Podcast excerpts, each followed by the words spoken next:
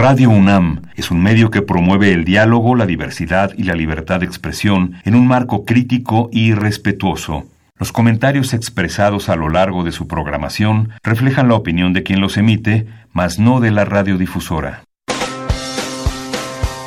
Opciones educativas. Orientación vocacional. Arte y cultura. Deporte y salud. Esto es Brújula en Mano. El primer programa de orientación educativa en la radio. Una producción de la Dirección General de Orientación de Atención Educativa y Radio UNAM. Comenzamos.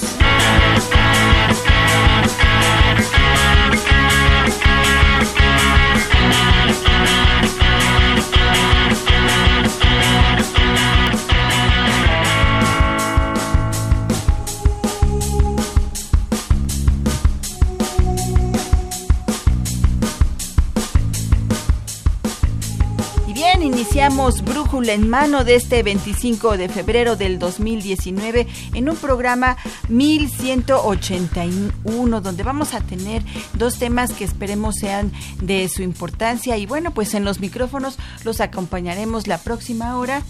Evelia Valdovinos, muy buenos días. Y Marina Estrella. Y bueno, pues iniciamos este Brújula en mano Evelia del 19 de, perdón, del 25 de febrero. 25 de, febrero. No, yo ya todavía. Del 2019, eso sí. Eso sí. Eso sí, del 2019. Y bueno, pues estamos de plácemes porque, bueno, tenemos una celebración que vamos a compartirles aquí en Brújula en Mano, porque este año, bueno, pues eh, cumple sus 150 años la creación de la tabla periódica de los elementos químicos.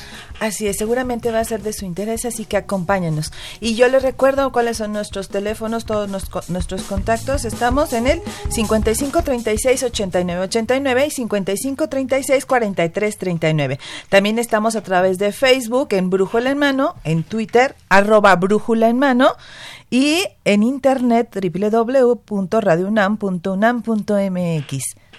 Bueno, pues eh, nosotros eh, tenemos, además de este tema de la importancia de la tabla periódica a sus 150 años de creación, también tenemos otro otro tema, sí, sobre la revista Inter pretatio del Seminario de Hermenéutica del Instituto de Investigaciones Filológicas, de, la UNAM. Así es que bueno, les traemos estos dos temas a ustedes, esperemos que sean de, de su interés, esperemos que nos acompañen y que se comuniquen con nosotros a través de estas eh, redes de comunicación que ya nos habló de ellas Evelia Valdovinos. Así es, además tenemos dos ejemplares de la revista Interpretation para tres ejemplares, como ve, ah, tres ejemplares para regalar, así que por favor llámenos, comuníquese con nosotros, con nosotras para poderle regalar uno de estos ejemplares y para que esté muy atento a nuestro a los temas del día de hoy. Sí, bueno, tres ejemplares en donde usted va a tener información sobre eh, la novela, de la novela policial al cine político, por ejemplo. Eh, también tenemos eh, algunas, este, algunos artículos sobre el cine, ahorita que, bueno, pues acabamos de pasar... la entrega de los Oscars. La entrega de los Oscars, que bueno... el día de ayer. Que nos tenía, bueno, pues muy... Emocionados emocionados y también un poco ocupados porque pues estaba la presencia de mexicanos por allá. mexicanos y egresados de la UNAM, como Alfonso Cuarón, por supuesto. Sí, exactamente. Por ahí tenemos algunas eh, eh, fotografías que han circulado, que, bueno, visitó el Cueca Alfonso Cuarón últimamente y, bueno, pues, eh, pues nos tenía un poco ocupados. Y, bueno, pues ahora vamos a hablar precisamente de Interpretatio, que también trata temas de cine. Así es que bueno, pues no se vaya. Esto es Brújula en mano y pues comenzamos. Orientación educativa. Pues vamos a comenzar precisamente con esta con este festejo de la tabla periódica y para ello pues tenemos aquí un invitado de lujo, Evelia. Así es, hoy nos acompaña el doctor Plinio Sosa Fernández. Él es catedrático y consejero del Departamento Posgrado de Química Inorgánica y Nuclear de la UNAM. Él realizó sus estudios de química en la UNAM y posteriormente de maestría y doctorado en química inorgánica. Él ha dado cátedra desde 1985, 81, perdón, 173 cursos semestrales, o anuales de 30 diferentes asignaturas en los niveles de bachillerato. Bienvenido, doctor. Muchísimas gracias por acompañarnos el día de hoy. Bienvenido, doctor Plinio, que está con nosotros para platicar de esta eh, tabla periódica que cumple 150 años y que la Facultad de Química la va a celebrar en grande. Claro. no, muchas gracias a ustedes por invitarme. Y este y sí, estamos de plácemes, estamos de plácemes porque estamos celebrando los 150 años de la tabla periódica, pero no nada más la Facultad de Química va a celebrar. Eso se va a celebrar en todo el mundo, porque es el año internacional de la tabla periódica eh, de los elementos químicos. Entonces, en todos lados, ¿no? Sí, esto empezó hace algunos días, el 29 de enero, en Francia, en París, ahí arrancó. ¿sí?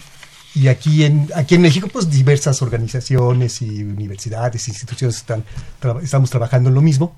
Y en Facultad de Química hemos empezado ya este el pasado jueves, ¿sí? Este, ¿qué fue? 21 de febrero. Ahí empezamos con una, una, una mesa redonda que hicimos este, al respecto en la Feria Internacional del Libro aquí en Minería, ah. el precioso centro histórico de México.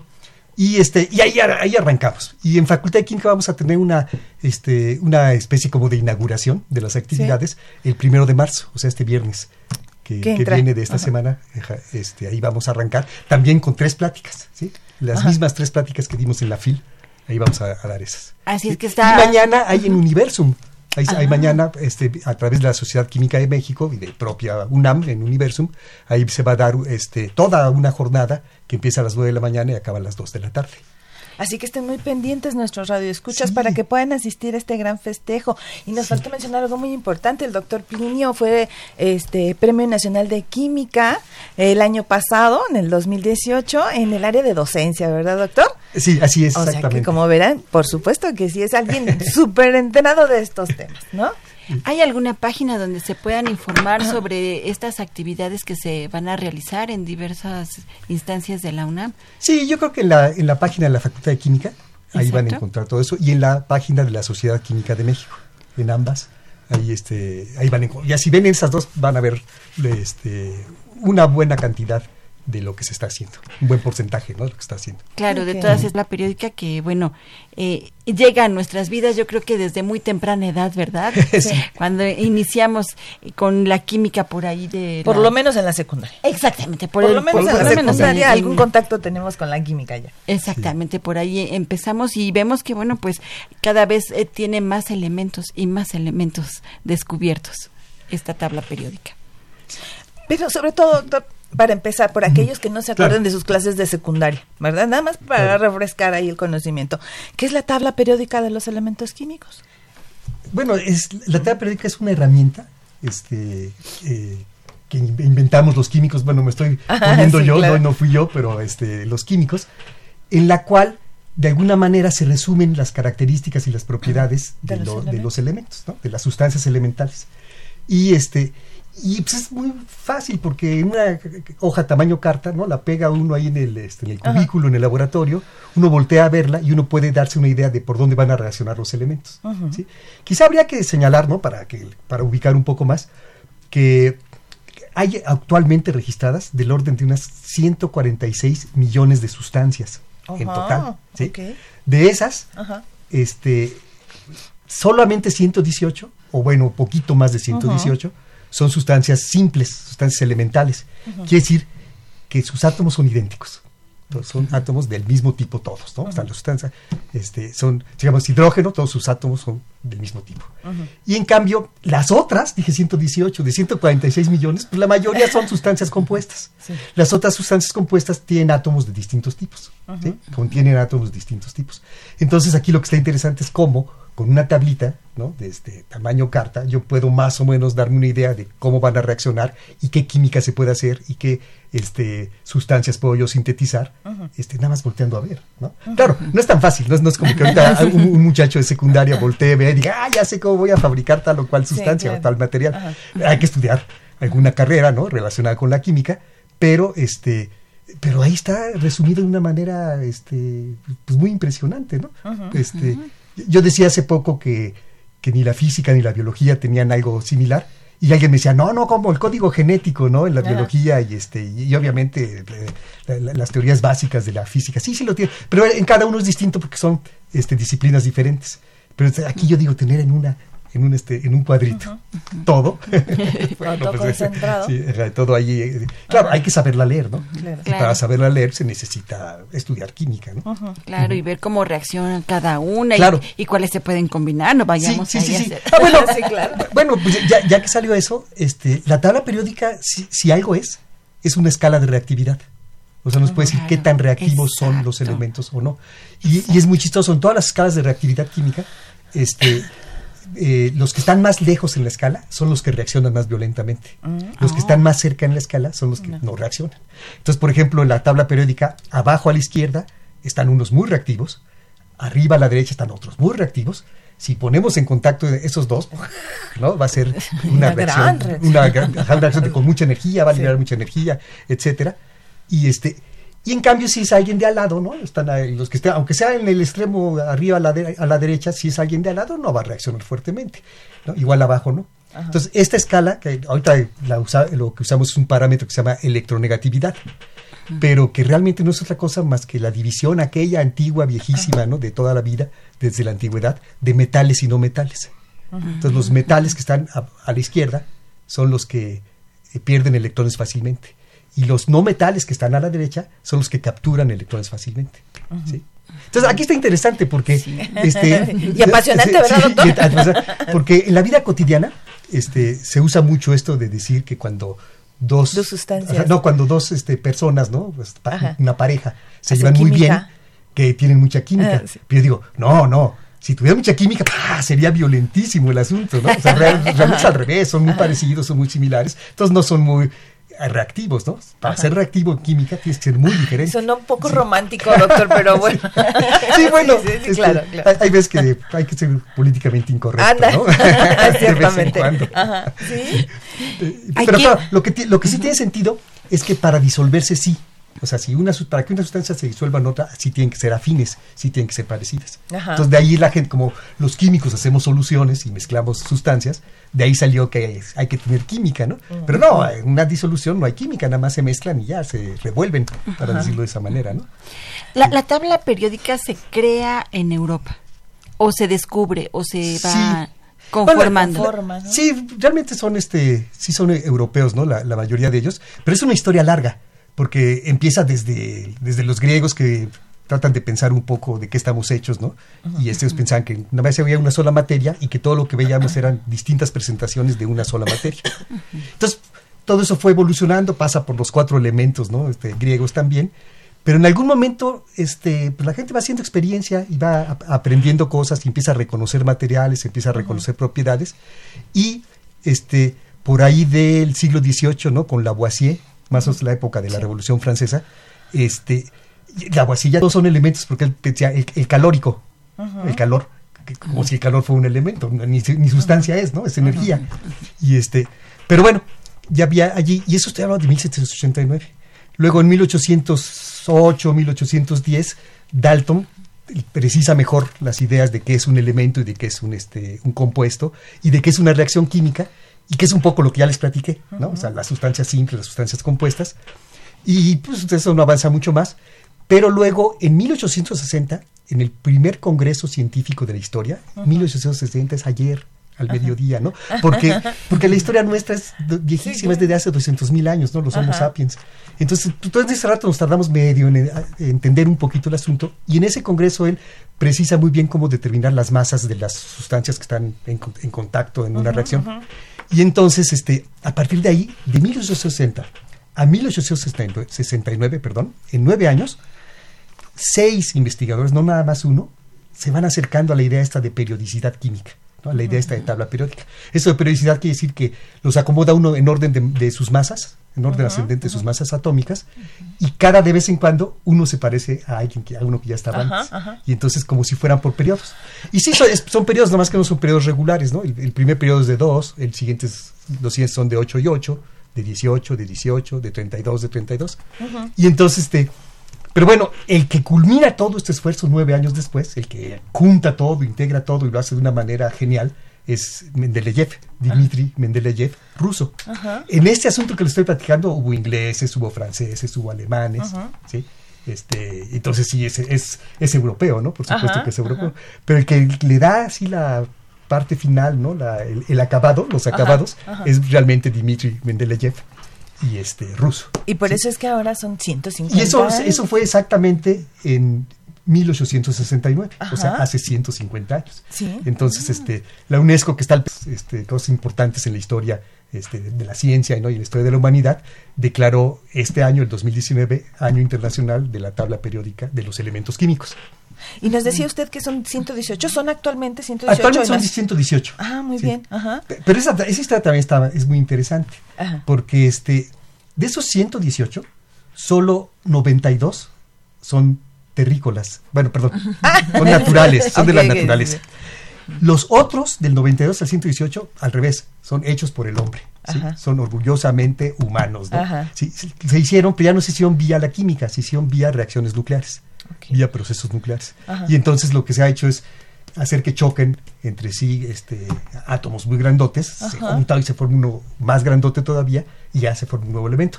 Pero estos no tienen gran importancia química porque son muy inestables y se desintegran fácilmente. ¿Y Latinoamérica, México ha contribuido eh, algún elemento, algún descubrimiento para la tabla periódica? Claro, sí, este, eh, México, este, en México se descubrió por primera vez, porque se descubrió dos veces este elemento, el vanadio. El vanadio se descubrió primero aquí, este, bueno, digo México, pero no era México, era la Nueva España. Entonces, este, en la época de la, en 1801, este, bueno, México era un, es un país minero y entonces también era un país minero. Entonces venían los investigadores europeos a trabajar y ayudar aquí a la, este, ¿cómo se llama? Pues, la, la, gente de, aquí los mandaba a traer. Y entonces, este, uno de ellos, el doctor Andrés Manuel del Río, ¿sí? Él, este, él, él, era un gran químico, un gran minerólogo, minerólogo, perdón, y entonces él, en una mineral que encontró en Simapán, Hidalgo, ahí le pareció haber encontrado un elemento este, que él pensó que era nuevo, que no existía.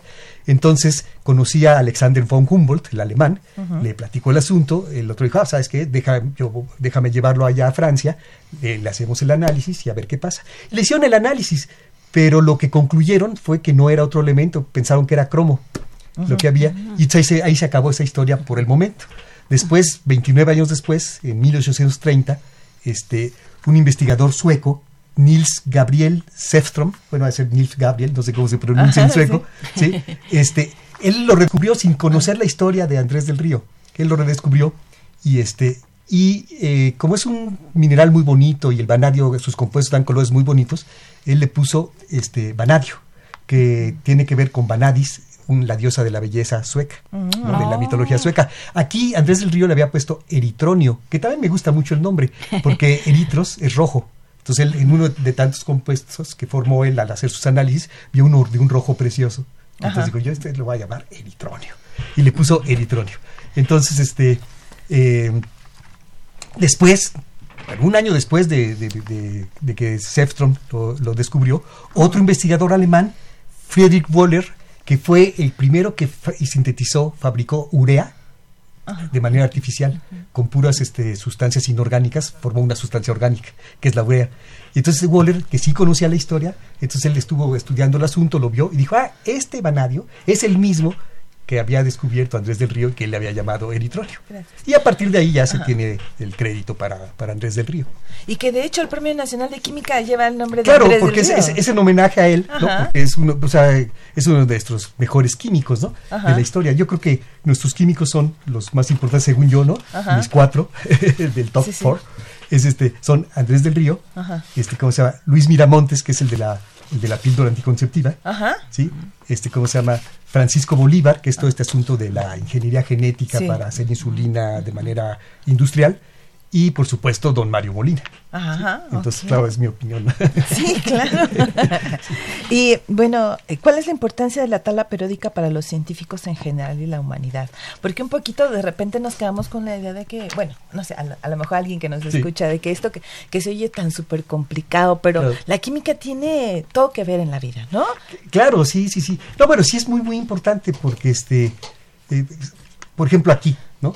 Nosotros, este, lo único natural, ¿sí? lo único que no es hecho por el hombre, somos nosotros cuatro, los que estamos aquí dentro de la cabina, ¿sí? este, el aire, los microorganismos que anden volando por allí en algún lugar, pero todo lo demás es hecho por el hombre.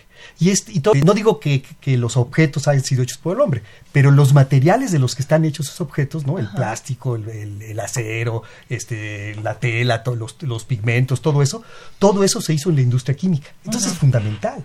O sea, cambió nuestra vida, cambió nuestra manera de vivir, porque nos, o sea, podemos tener ropa, podemos tener esas construcciones enormes que nos protegen de las inclemencias del clima.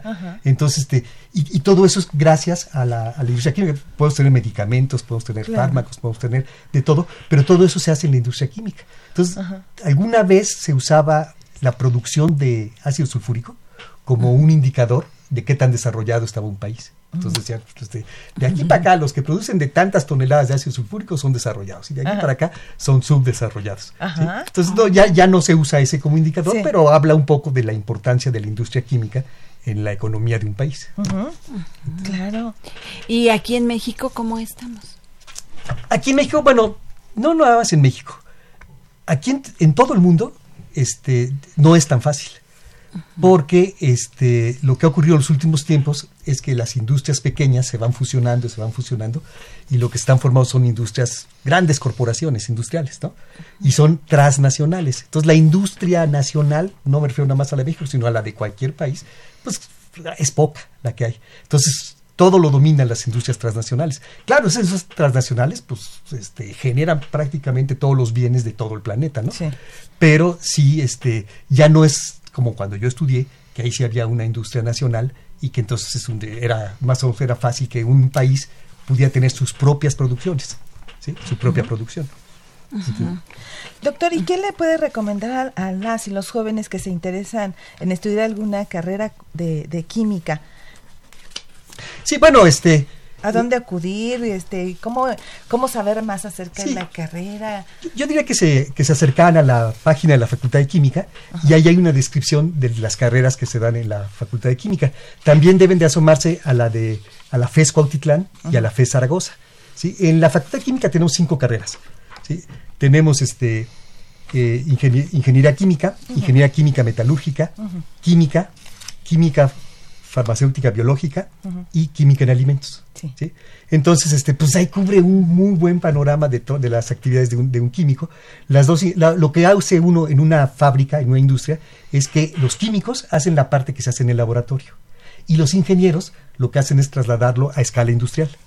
Y entonces el, el, ingeniero lo que sabe es de qué diámetro tienen que ser los ductos, el reactor, de qué, cuántas toneladas, cómo regular el pH, etcétera pero los químicos hacen eso en chiquito en el laboratorio. Entonces tienen que poder entenderse ambos para que se pueda trasladar allá. Entonces son indispensables los dos. Yo no podría decir, este es el bueno, este es aquel. Los dos tienen que estar en, una industria, en una empresa, ¿no?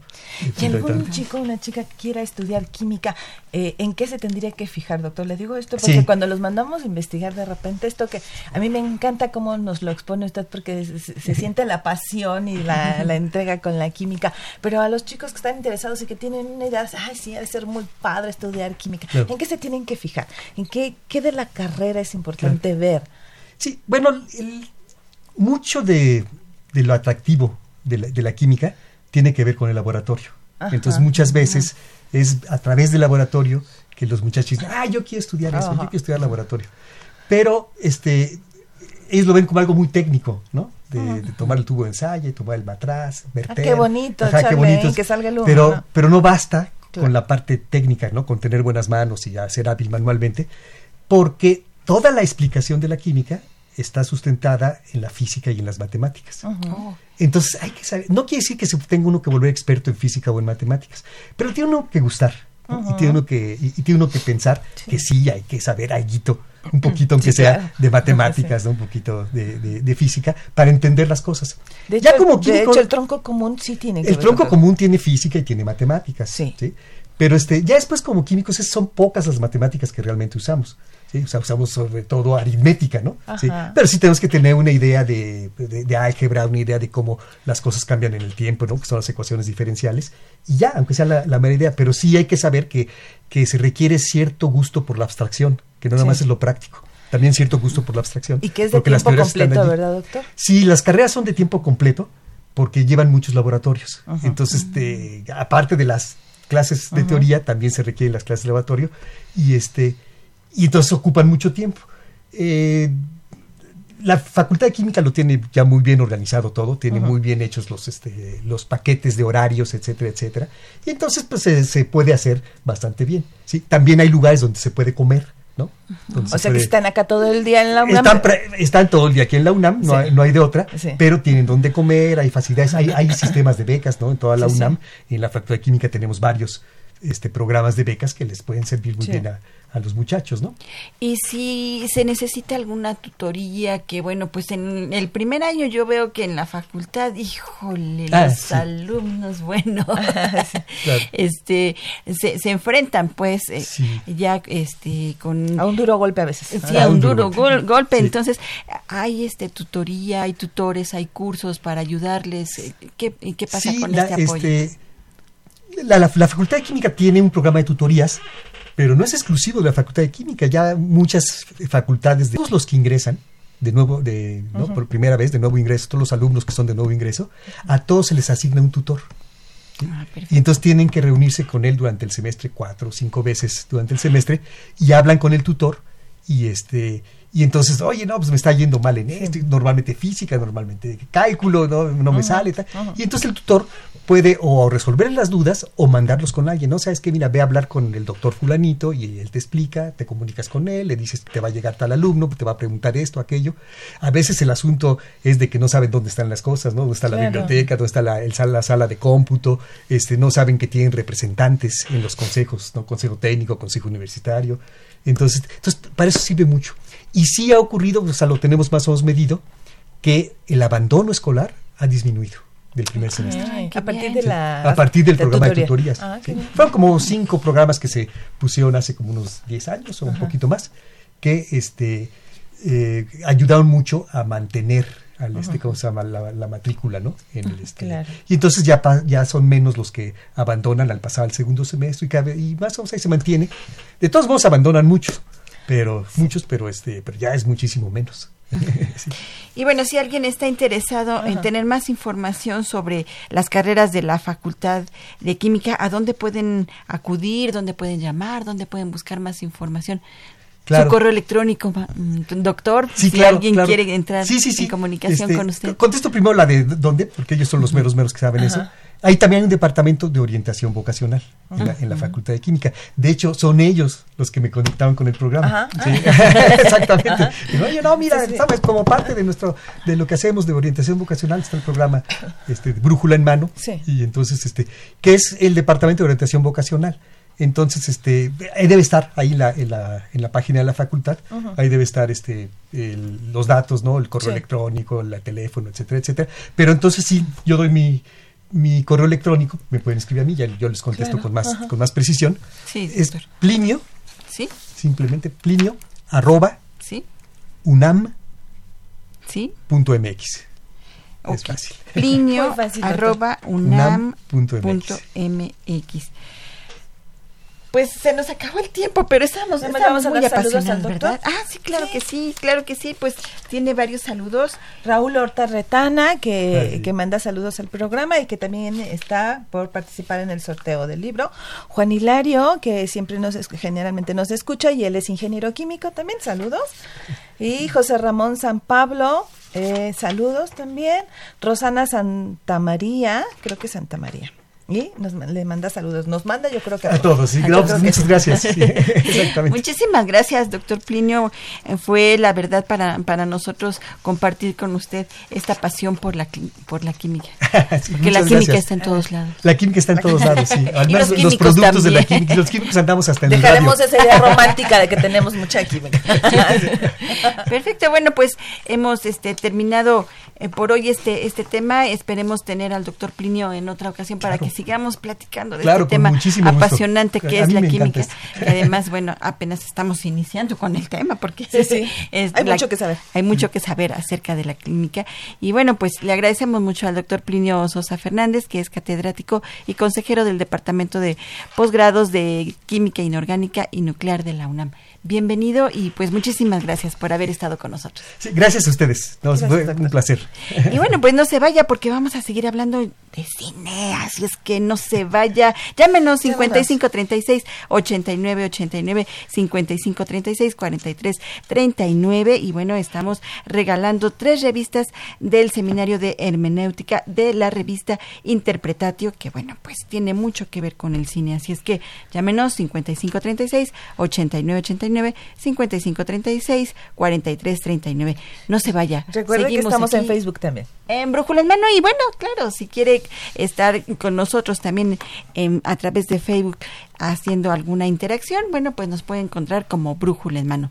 No se vaya, esto es Brújula en Mano. Yo, el gran químico Dmitri Mendeleev, he creado la tabla periódica en mi libro Principios de la Química. Maestro Mendeleev, ¿sabía usted que después de 150 años su obra sería digna de celebración? Traigan el vodka y brindemos. Nazdorovi. Sabía que mis estudios no se rían en vano. Pero cuénteme, ¿cómo se le festeja a mi obra? Pues la Asamblea General de la Organización de las Naciones Unidas proclamó el 2019 como el Año Internacional de la Tabla Periódica. ¿Eh? ¿Le festejan a mi tabla periódica? ¿Tan importante ha sido? Claro, ya que gracias a que clasificó y estudió los elementos químicos, aportó la materia prima de muchos estudios científicos. Porque el propósito de todo científico es dejar un legado que sea de utilidad para futuras generaciones. Pero no solamente hizo eso. Ah, ¿no? También ayudó en el ámbito de la física, la farmacéutica, la biogenética a la rama industrial, a la biológica, a la alimenticia, en sí a la vida cotidiana. Vaya, me alegra que mis esfuerzos no hayan sido en vano. ¡Brindemos! Aunque también al conmemorar el aniversario de su tabla periódica, se reconoce a todos aquellos científicos que la han utilizado para el bien de la humanidad. Por supuesto, me gustaría hacer una invitación a los jóvenes para que no se duerman en sus clases y conozcan el mundo tan excitante de los elementos químicos. Eh, maestro, pero ese mundo químico es algo complicado. Claro que no. Solamente con respirar o comer, e inclusive al hacer ciertas necesidades. Ya nos estamos involucrando en la química. Así pues, brindemos, querida. no creo que sea bueno que volvamos a brindar, maestro Mendeleev. Uy, sí. Bastante vodka por hoy. Aún así, celebremos que este 2019 es el año internacional de la tabla periódica.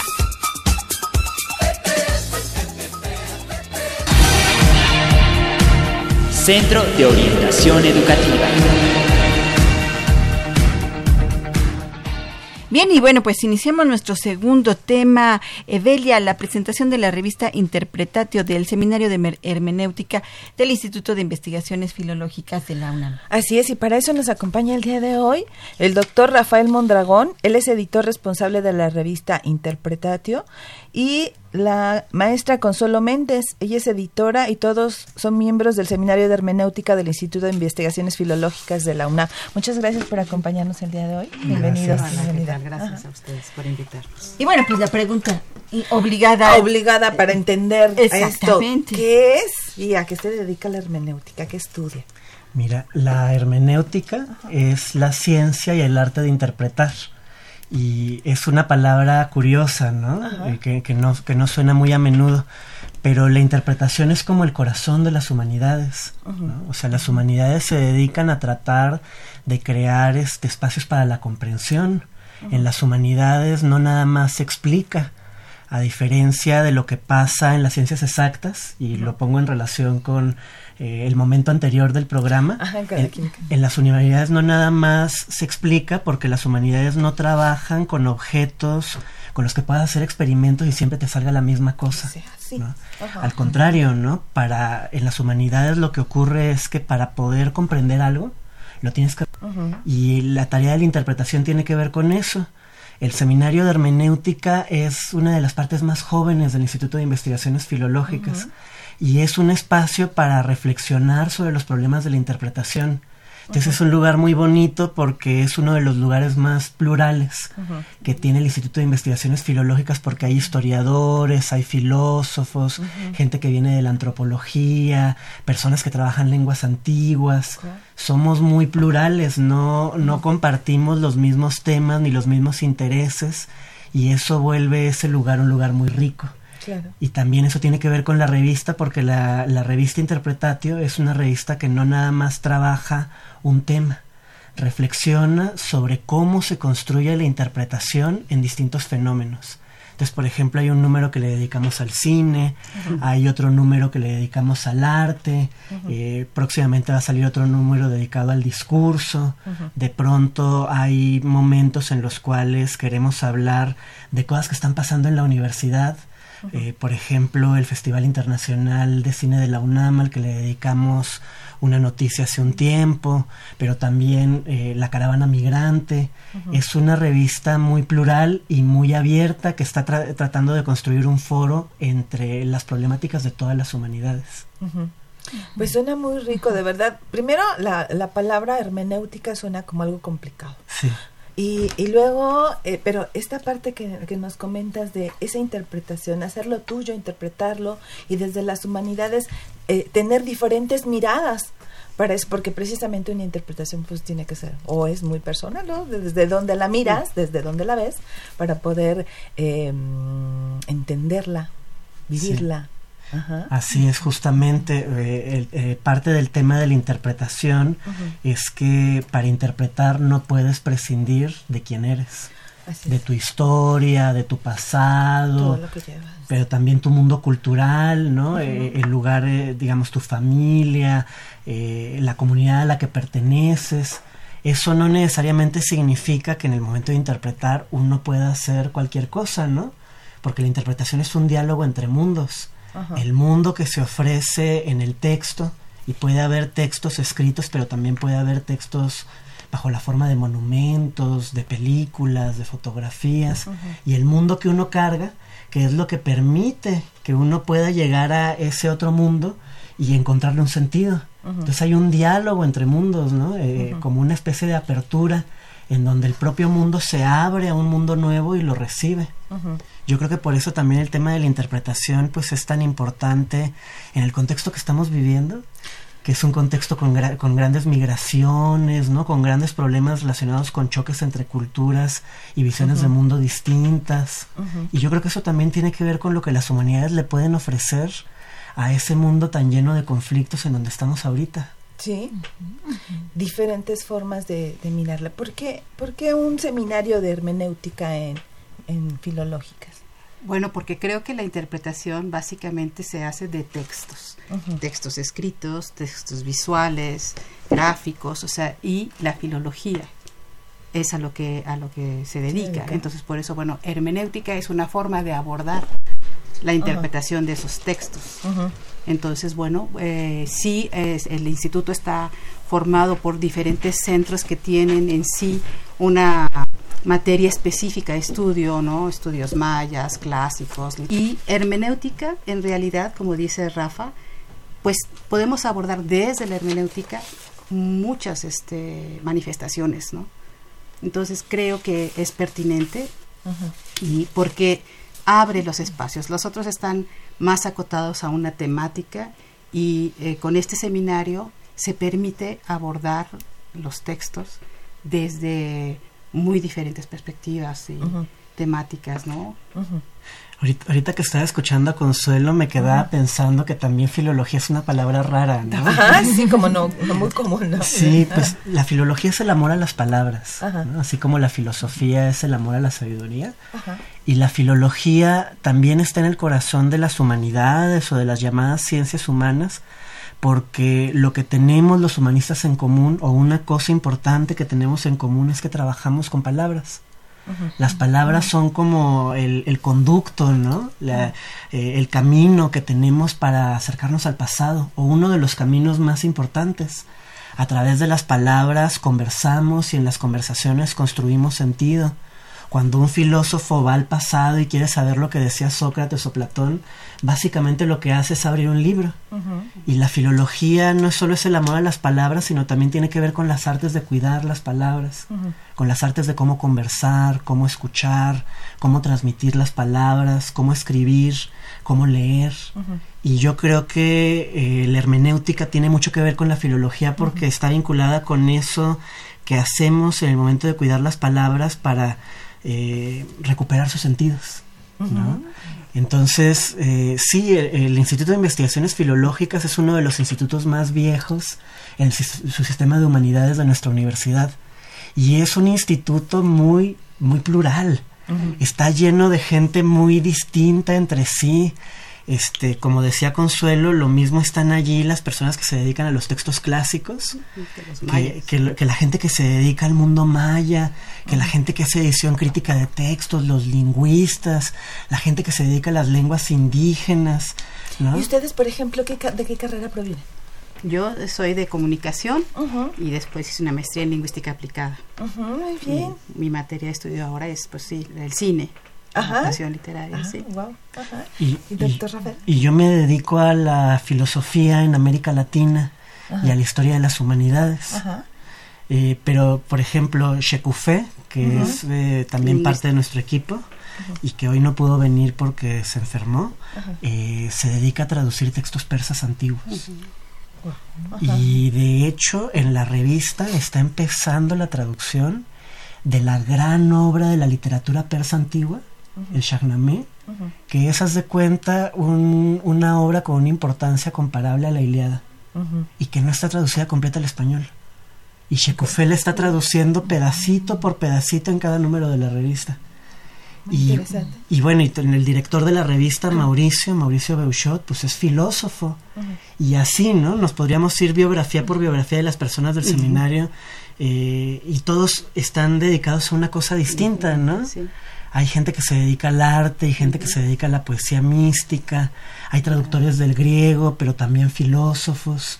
Eh, entonces las reuniones que tenemos son muy bonitas porque todos aprendemos de todos. Claro, de ser riquísima el seminario de hermenéutica, porque con todas estas miradas de tan diferente, o sea, ser multidisciplinario enriquece muchísimo, ¿no? ¿Y cuándo surge la revista y este, qué más nos pueden decir acerca de ella? Pues fíjate, lo que pasó fue que el seminario estaba acercándose a cumplir 10 años. Ajá. Entonces, eh, pues en la reflexión que tuvieron los miembros del seminario, se vio que no había una revista que sirviera para mostrarle a la comunidad universitaria y a la comunidad que le llaman científica eh, quiénes éramos y qué hacíamos. Cada quien estaba acostumbrado a dialogar con la gente que tenía más cerca por lo que trabajaba. Y entonces nos encargaron ayudar en la construcción de la revista. Y bueno, el primer paso fue hacer que la revista saliera. El segundo paso es el más importante, es cómo haces que una revista de este tipo eh, Claro, y no sea nada más algo que uno hace porque es una chamba. Tú le platicas a Consuelo y que Consuelo te platica a ti, pues no. Exacto.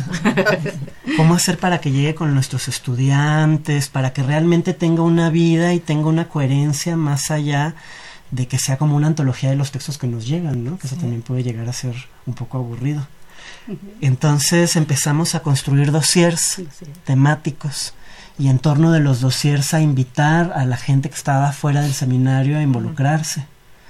Entonces, por ejemplo, en el número de cine que coordinó Consuelo, eh, una de las cosas que hay, por ejemplo, es este que empezamos a publicar en la sección de documentos bocetos, ¿no? Bocetos de, de, Fontanels, que era un escenógrafo muy importante, exiliado español, que llegó a México y hizo muchas escenografías para películas y tiene un archivo de todos sus bocetos y eso.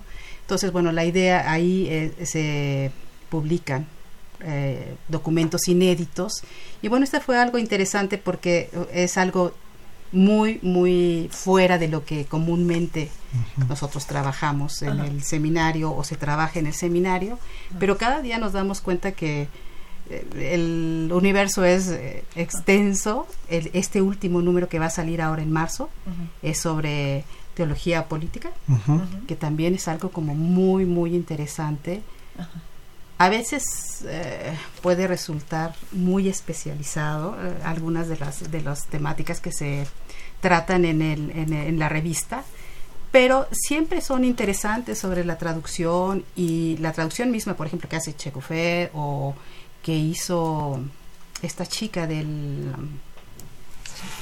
del Kadish por ejemplo. Ah, Adriana Menacé. Ah, Adriana Menacé. Entonces, como que sí, es, es, es diversa.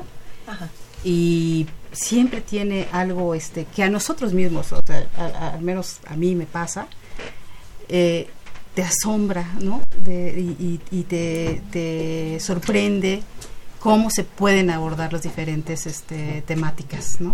Y qué tan tan amplio es el, el universo, ¿no? Sí. Entonces, es, es Entonces la revista es muy joven. ¿Cuántos años tiene? Tiene, vamos al cuarto año. Sí. Al cuarto año. ¿Y cada cuánto se publica? Cada seis meses sale en marzo y en septiembre de cada año. Ajá.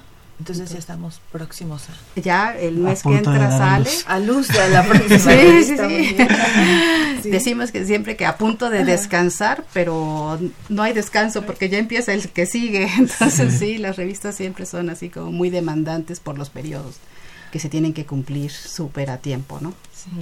Hay una versión en internet, una versión digital, ¿dónde se puede encontrar? ¿Cómo es? Eh, eh, en revistas eh, filológicas UNAM, ahí lo encuentras, pero igual si tú pones interpretatio, te sale la revista y puedes entrar. O puedes buscar, sí, por interpretatio, puedes entrar a la página del Instituto de Investigaciones Filológicas, ahí están las revistas, y ahí está también. Y realmente, pues es, no es a lo que principalmente apostamos, pero sí yo creo que es la plataforma en la que forma de difusión muy eh, importante, ajá, ahora queremos este lograr una mayor proyección porque los jóvenes están más abocados a las cuestiones digitales y también permite otro tipo de búsquedas y de abordar eh, las temáticas muy diferentes a lo que es la cuestión impresa, ¿no? Y de forma impresa en dónde la encuentran porque hay gente que yo la he escuchado así como que dice Ajá. no yo todavía soy de, de impresa así de oler el yo creo que, sí, yo creo que nosotros, ¿verdad? Que, nosotros también. Este, como amantes de los textos seguimos pensando mucho en la, la versión impresa y sí. hay eh, la versión impresa y principalmente en el instituto Ajá. pero eh, eventualmente yo creo que en las librerías de la, de la universidad Ajá, ¿Tiene algún costo? Los primeros números, por ejemplo, salieron más este eh, delgados y puedes encontrarlo por 80 pesos. Pero hay otros que pueden costar 150 o 200 pesos, dependiendo del volumen. Pero de, sigue siendo yo creo que muy muy accesible sí. en realidad. Y ya nos comentaban que uno de los temas que, que, pueden abordar, por ejemplo, es esto del cine, pero ¿qué otros temas? ¿Qué otros temas se manejan acá en la revista? Pues mira, por ejemplo, eh, uno de nuestros primeros números estuvo dedicado a la hermenéutica del arte. Y entonces, en ese momento, acababa de pasar la exposición de Anish Kapoor, ¿ustedes se acuerdan? En el MUAC, que fue muy bonita. Y ese número fue muy bonito porque tratamos como de empezar una tarea de pedirle a nuestros investigadores eh, que se involucraran en las cosas que cotidianamente están pasando en la universidad para volverlas tema de investigación además de los temas que siempre preparan, ¿no? Entonces pues acaba de pasar la exposición del MUAC y hay un hermoso texto sobre la exposición y sobre Y a partir, por cierto, de, ese artículo comenzamos una colaboración con el museo que ahora nos, este, muy generosamente a través del archivo que tiene el MUAC, que se llama Argeia, eh, nos regala imágenes para ilustrar las distintas secciones. Entonces, de esa manera la revista también aliada con el museo ayuda a que la comunidad universitaria sepa las cosas que se guardan allí y además este, eso ayuda a embellecer la revista. Entonces, eh, bueno, eh, ahorita estamos preparando un número dedicada a la hermenéutica feminista, porque fíjate que se acaba de morir una persona muy querida, no solo de personas del seminario, sino yo creo que de la comunidad de las humanidades en, el país, que se llamaba Aralia López. Aralia eh, fue una gran pensadora cubana, teórica de la literatura, que participaba en el taller Diana Morán, que fue uno de los espacios claves en la formación feminista que hubo en el país, y murió de cáncer. Entonces, con motivo de la muerte de Aralia, ahorita se está preparando un, un número dedicado a ella, que también yo creo que va a ser como una muestra de lo que ha hecho la hermenéutica feminista en el campo de la literatura y del arte en el país. Eh, está a punto de salir también otro número sobre hermenéutica Eh, del ¿Esto de lo discurso. que hablas va a salir, es la que va a salir en marzo o ya No, es que nosotros estamos planeando así como de aquí año y medio, ¿no? Ah, bueno, para que Ese sale en marzo del año próximo. Ah, sí, ya la tienen planeada. Sí, en Ajá. septiembre sale ya este hermenéutica eh, eh, discurso, ¿no? Así Análisis es. del discurso Ajá. sale en septiembre y el próximo es el de teología política. Sí. El, el que sale en marzo. El que sale ahora en marzo, el Ajá, próximo marzo es ajá. teología política, pero eh, tiene una serie diversa que no se acota a la temática del dossier. Ajá. Nosotros hablamos de lo que trata eh, la revista porque es el dossier. Así Digamos es. que es una temática que sí está en conjunto, donde hay diferentes artículos o notas, Ajá. pero eh, eh, siempre hay un espacio que se le llamamos diversa, en donde se aceptan artículos o notas desde la hermenéutica, la interpretación, pero muy, muy diversos, como dice su el Sí. nombre de la sección. Ajá, ajá. Oigan, y cuéntenos próximamente dónde se estarán presentando en la revista. En la Feria de Minería. Ajá. Se oiga fuerte, ¿cuándo va a ser?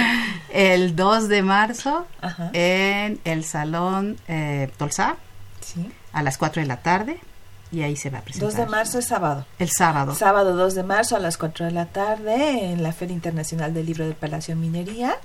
Pueden ustedes encontrar, o, bueno, ir, asistir a esta presentación Sí. de la revista Inter- Interpretatio para que puedan conseguir también los números si les Sí, interesan. claro. Van a llevar números atrasados también. Ah, Sí, ¿sí? sí. Para que puedan revisarlos las personas, la- las personas que acudan. Ajá. Claro, sí, están invitadísimos. Nos gustaría mucho que nos acompañaran Para que, bueno, pues también puedan intercambiar de manera más directa con Ajá. Rafa, con Checo, que sí, esperemos que esté por ahí con nosotros. Ajá. Sí. Y bueno, pues siempre estar en contacto con la gente. Ajá. Por eso las presentaciones son muy, muy... Enriquecedoras Sí, también, ¿no? sí, porque bueno, pues Ajá. te, te pueden externar su- sus dudas o sus sentimientos acerca del O contenido. hasta proponer contenidos, me supongo. Ah, por ¿verdad? Por supuesto. Sí. Estamos a punto, por ejemplo, de abrir un concurso para estudiantes. Ajá. Este porque hay una sección de la revista que se llama Noticias que tiene breves crónicas de eventos Ajá. relacionados con las humanidades. Entonces vamos a abrir un concurso para que escriban. Ajá. Eh, entonces, este, lo de proponer contenidos Ajá. está en todas las secciones, ¿no? Sí. Para artículos, pero también para documentos, pero también para las crónicas, pero Ajá. también para reseñas, Ajá. para lo que quieran. Sí. Pues qué interesante para todos los radioescuchas. Sabemos que en este horario generalmente nos escuchan mamás y papás más que más que los alumnos en sí, pero les pueden comentar que si están interesados pueden acudir también acá. Y ustedes no están viendo en persona al doctor Rafael Mondragón, pero él es muy joven, muy jovencito, ¿verdad? ¿Cómo no? Sí, y entonces sí, cuando nos habla del- de que el concurso para los jóvenes, o sea, Más jóvenes pero todavía. más jóvenes todavía que el doctor Rafael Mondragón, pero además son tan creativos que te encuentras cada cosa en- en- Sí. enriquecedora, ¿no? Y que a lo mejor no te habías imaginado ese enfoque, esa mirada desde donde la ponen, ¿no? Entonces están súper invitados a asistir a la Feria del Libro, ¿sí? Así es, así es. Y bueno, pues un mensaje final que tengan. pues que se acerquen a la revista, que la conozcan y que esperemos que eso despierte en ellos, en todos los radioescuchas, una curiosidad, que eso es lo que realmente todos los medios de, de difusión eso buscan, ¿no? Eh. Dar a conocer algo para que la gente se acerque y Claro. se interese y conozca. Sí. Rafa. y que ojalá ese acercamiento sirva Ajá.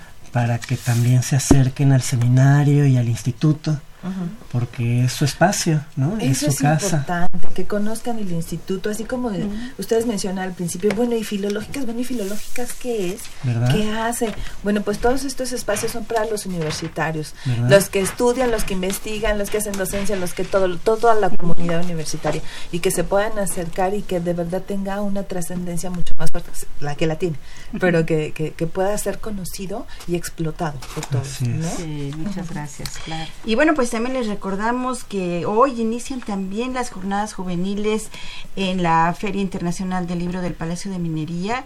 Eh, con eh, la participación de la Dirección General de Orientación y Atención Educativa de, de, la UNAM. Y bueno, pues vamos a tener temas como oportunidades y retos actuales para el joven universitario, la lectura y el lenguaje, eh, la narratividad digital, el estrés en las actividades escolares y bueno, pues una infinidad de, de temas que tienen en estas jornadas juveniles la Dirección General de Orientación y Atención Educativa. Estarán a partir de este lunes 25 de febrero y martes y miércoles también estará la Dirección General de Orientación aquí en la Feria Internacional del Libro del Palacio de Minería. Así es que, bueno, les hacemos una atenta invitación. Y también quiero eh, dar las gracias por comunicarse con nosotros a Adriana Ortega, saludos, muchas gracias. Alex Hernández, también saludos. Y Eduardo Molina, un homónimo será de... Yo creo. Fue el primer productor. ¿Sí? Eduardo ah, Molina estuvo participando aquí también en la en Brújula en Mano. Y bueno, pues vamos a seguir. este Ahorita aquí en Brújula en Mano les tenemos nuestra sección Orientación en Corto con más y más información con Francisco Orozco. Bienvenido, Francisco. Hola, ¿qué, tal? Buenos días, Marina. Pues bueno, vamos a empezar con un curso de verano de matemáticas. Eh, para todos aquellos compañeros que estén interesados, se pueden postular para hacer becarios en la escuela de verano del MSRI en Oaxaca. El registro empieza desde el 28 de febrero y bueno, todavía tienen tiempo para ingresar a este curso que bueno, iniciará en verano.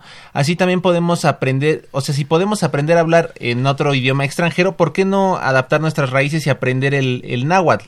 Las inscripciones ya están abiertas y es en la escuela de trabajo social. Y para todos aquellos compañeros que les gusta la música clásica, bueno, las Bellas Artes en la UNAM ya está aquí del 25 de febrero al 11 de abril en diversos planteles de nuestra universidad. Y bueno, para todos aquellos que no conocen qué beneficios tiene la comunidad de su entorno, eh, no se queden fuera y no se queden con la duda y para que sean parte de la exposición Producir conservando biodiversidad y comunidades sustentables en el universo. Y continuando con las recomendaciones ambientales, eh, les recordamos que asistan al cuarto Congreso de Ingeniería en Ciencia y Gestión Ambiental del 28 al 30 de octubre. Las inscripciones ya están abiertas y estos y son los últimos días de febrero. Y bueno, recuerden que aún están a tiempo de aclarar todas sus dudas. Si aún no saben qué carrera elegir, lo pueden hacer eh, los compañeros de bachillerato en el programa El Estudiante Oriental Estudiante en la escuela en las escuelas nacional preparatoria del 26 y 27 de febrero al 5 de marzo y en los colegios de ciencias y humanidades, eh, bueno, hasta el 5 de marzo. Eh, bueno, esto ha sido todo. Eh, pueden consultar los talleres del, en la Dirección General de Orientación y Atención Educativa y no olviden comunicarse con nosotros a los teléfonos 55 36 89 89 y 55 36 43 39. También pueden seguirnos en Twitter como arroba brújula en mano, en Facebook como brújula en mano o escribirnos a brújula en mano arroba hotmail.com. Esto fue Orientación en Corto, los orientó Francisco Francisco Orozco. Y bueno, regresamos los micrófonos a Marina Estrella. Hola, bueno, pues muchísimas gracias a Francisco aquí en esta orientación en corto. Si ustedes tienen algún, este, alguna duda, alguna pregunta sobre esta información, la vamos a tener en nuestro Facebook. Vamos a tener este orientación en corto. Y bueno, pues ya aquí nos dieron nuestros invitados a los ganadores de la revista. Evelia se ganó. Raúl Lorta, también tenemos a, y a Juan Hilario. Y bueno, pues les agradecemos mucho, maestra Consuelo Méndez, editora técnica de la revista Interpretatio, por haber estado con nosotros. Muchísimas gracias. También al doctor Rafael Mondragón, editor responsable de la revista. Muchísimas gracias por haber estado con nosotros. Y nosotros nos despedimos de este brújula en mano. Así es, los esperamos el próximo lunes con las carreras de la Facultad de Música. Me despido, Evelia Valdovinos. Y bueno, en los controles técnicos también nos despedimos de Socorro Montes en la producción y radiodifusora y TV en redes sociales, a Miguel González, Aura Carpio, Francisco Orozco y Miguel Belmont. En la realización y producción general a Saúl Rodríguez Montante y en la conducción estuvimos Evelia Valdovinos y Marina Estrella. Los esperamos la próxima semana. Siga en este Radio Universidad Nacional. La Dirección General de Orientación y Atención Educativa y Radio UNAM presentaron Brújula en Mano, el primer programa de orientación educativa en la radio.